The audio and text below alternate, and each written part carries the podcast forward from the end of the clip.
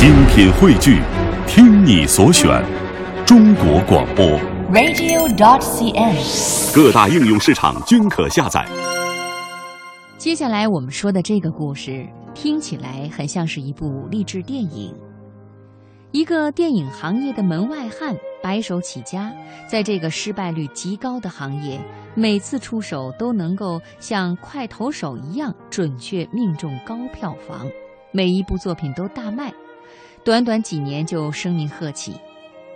更加富有传奇色彩的是，他创立的公司以十五亿元的价格被上市公司收购，而这一年他年仅三十二岁。他就是《老男孩》的制片人柯立明。《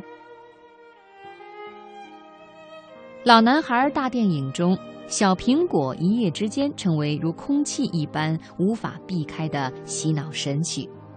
而在很多人高唱着“你是我的小苹果，怎么爱你都不嫌多”时，也有人默默地把钱给挣去了。老男孩的制片人柯立明原本是一个金融行业的投行男，却转身成为电影门口的野蛮人，用一把投资人的尺子量出了商业价值，并且将其成功贩卖给资本市场。成为八零后一夜暴富神话背后的主角。柯立明当年在获得货币银行学硕士学位后，按部就班地进入了金融行业，在香港一家对冲基金公司任职五年。结果，二零零九年一场毫无征兆的金融海啸瞬间席卷亚洲。身边有着多年经验的金融高手，有的是一起毕业的学长和他尊敬的师长，一夜之间倾家荡产。而亲历这一切的柯立明毅然决定转行，弃金融做影视。二零零六年，柯立明的哥哥柯九明创立如意广告。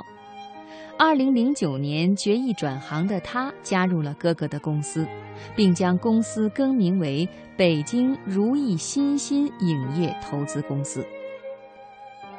如意新兴一开始选择的切入点并不是电影，而是先策划出品了八部电视剧，包括《铁齿铜牙纪晓岚四》、前期的车站，以及大家耳熟能详的《李春天的春天》、《北平无战事》等。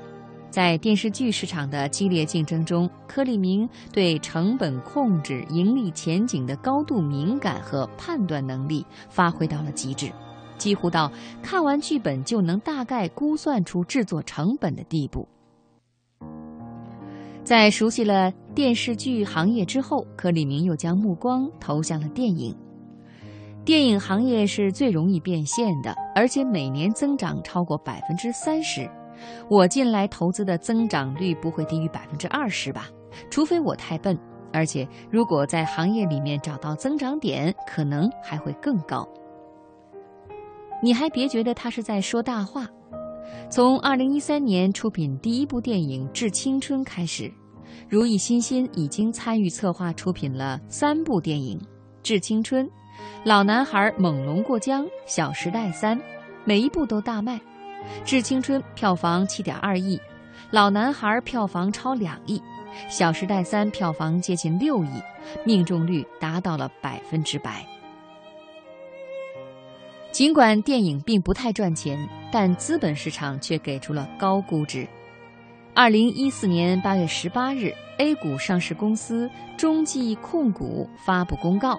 将以十五亿元的价格收购如意新兴影业百分之百的股权。对于寻找合适的收购方，柯立明有着很清晰的目标：第一，要被整体收购，他出任职业经理人；第二，收购方要是 A 股上市公司；第三，要是业外公司。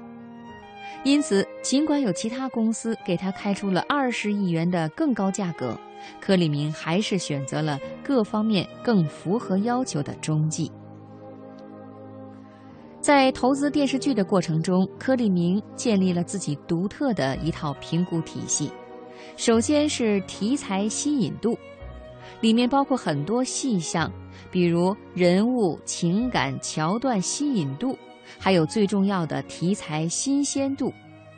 这些数据基本上出来以后，就像大盘的相关指数一样，大盘的标准指数是多少，而同行业的相关性是多少，就完全按照股票的分析方式来操作。不难发现，以上的这些思维方式是传统电影行业从业者所缺少的，那就是投资人的视角。柯立明说：“我从来不会定义自己是一个电影人，我是一个投资人。”老男孩的导演肖央评价柯立明说：“他不太像是一个传统的制片人，但是又是行业所稀缺的人才。”